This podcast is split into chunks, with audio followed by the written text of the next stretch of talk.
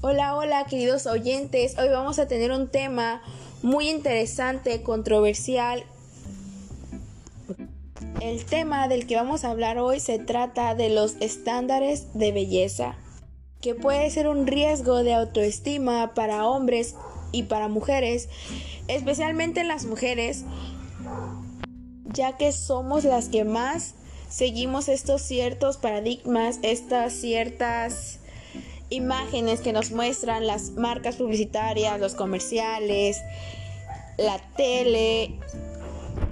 las redes sociales, mujeres con buen cuerpo, mujeres flacas, mujeres con curvas, eh, mujeres blanquitas, de ojos azules, cabello claro. Y para este tema decidimos invitar a otra mujer para que nos dé sus puntos de vista porque sabemos que este tema es muy complicado en el aspecto de que mucha gente está de acuerdo que seguir los estándares de belleza de una persona flaca es salud y que no, muy, no ven muy bien la obesidad porque no es un porque no es un estado sano de salud. Entonces tenemos aquí en,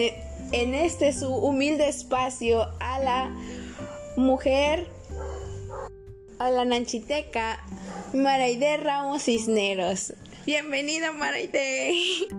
Así es, Jan, y como tú lo acabas de platicar, vamos a tocar pues un tema muy controversial, como lo dijiste al principio de este podcast, en donde vamos a hablar de los estándares de belleza y cómo pueden llegar a ser pues un riesgo para la autoestima, pero sobre todo para nosotras las mujeres, ¿no? Y es que sin ir muy lejos, hace algunos meses hubo un fuerte debate sobre la publicidad de una reconocida marca que publicó una foto de un par de modelos delgadas acompañadas del texto amas tu, ama tus curvas, perdón. Y es que dirías tú, pues en qué puede afectar este, esta publicidad eh, a las mujeres, ¿no? Sino que daban eh, pues el mensaje de amarnos tal y como somos, pero nos mostraban pues a unas supermodelos, a las mujeres totalmente bellas, las 90, 60, 90, que todas en algún momento hemos querido ser, ¿no? Es exactamente lo que tú me estás platicando. Hay muchas personas que enfurecieron en las redes sociales que alegaban que las modelos no tenían las curvas de las que hablaban en el anuncio o que la imagen mostraba la necesidad de ser delgada para poder ser bello y aceptado en este nuestro entorno que está muy enfocado en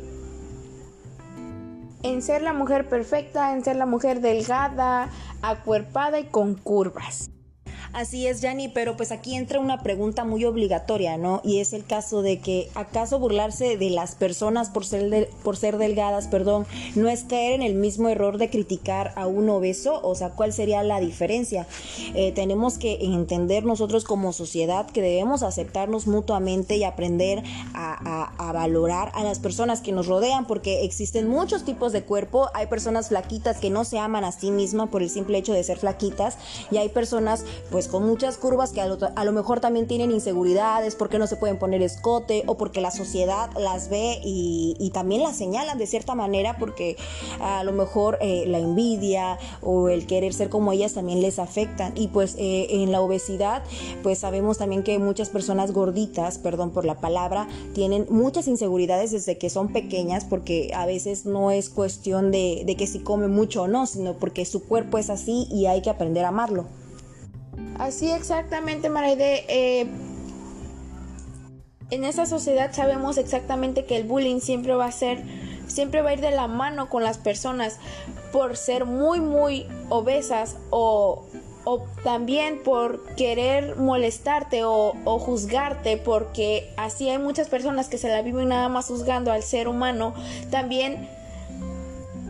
y también hay bullying por cierta manera, por ser muy, muy delgada, muy flaquita, por eh, siempre empiezan a decirte comes, que comes, porque no comes, tienes problemas alimenticios y a las personas que son gorditas y perdón por la palabra siempre se la pasan diciendo ay tú te la pasas comiendo pura cochinada, puras empanadas, puras tortas, deberías hacer ejercicio, deberías ir al gimnasio, deberías correr, pero uno no, no sabe realmente. A veces hay personas obesas que son así por una enfermedad, por causa de una enfermedad. No son obesas por comer o por no cuidar su alimentación o por no hacer ningún movimiento en el día o por estar acostados. No, a veces la obesidad también va de la mano con una enfermedad. Todos sabemos que ser obeso no es, no es sinónimo de enfermedad en algunos casos. Desde luego, y solo pues basta ver con los comentarios en las redes sociales para notar que aunque eh, es más común en casos de sobrepeso, las personas delgadas también son calificadas de forma despectivas y juzgadas por algo tan incontrolable como la, la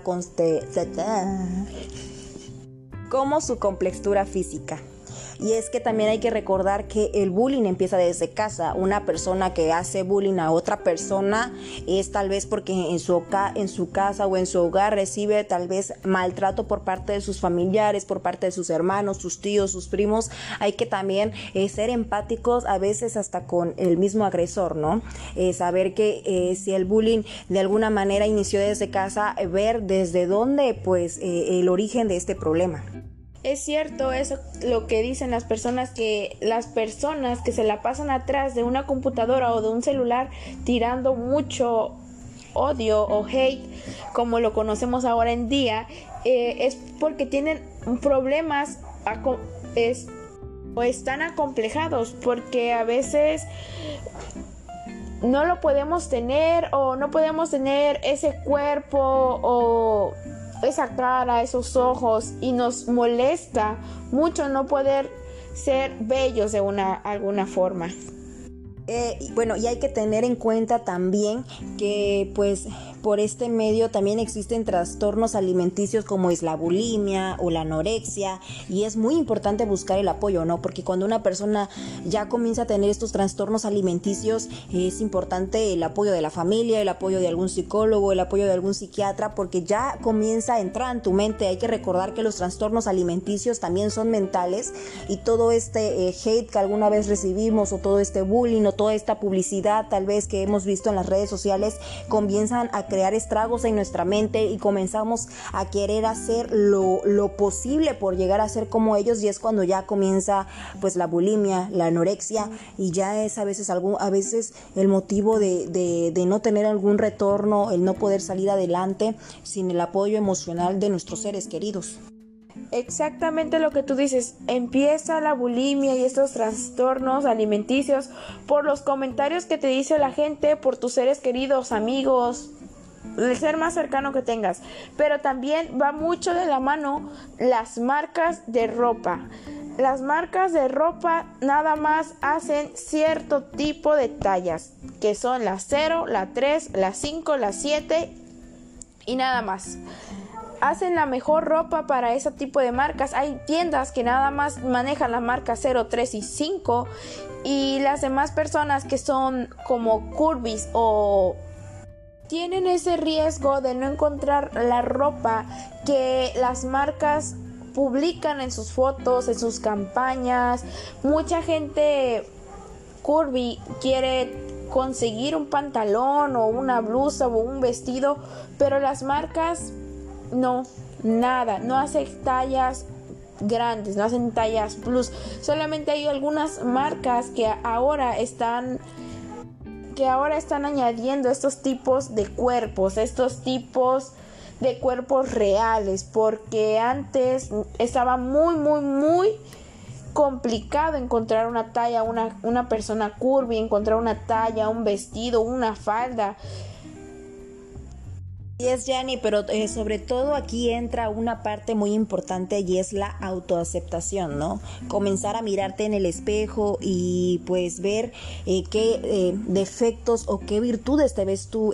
pues en ese reflejo que vemos diariamente a un espejo y saber y decir, ¿sabes qué? Yo soy María Ide, estoy flaquita, estoy morenita, pero me amo tal y como soy y así va a haber personas que me van a amar tal y como soy y, y si no lo hay, el amor propio creo que es el más grande. ¿No? Y el que puede romper todos estos paradigmas o todos estos tipos de complicaciones que en ocasiones dañan mucho pues a las personas. Yo invitaría pues al auditorio de este podcast a que si tienen algún problema de anorexia, algún problema de bulimia, pues eh, pidan el apoyo de sus familiares. Primero aceptarlo y segundo saber que eh, hay muchos tipos de cuerpos como tú lo mencionaste hay mucho tipo de personas en el mundo y si alguien te tira odio,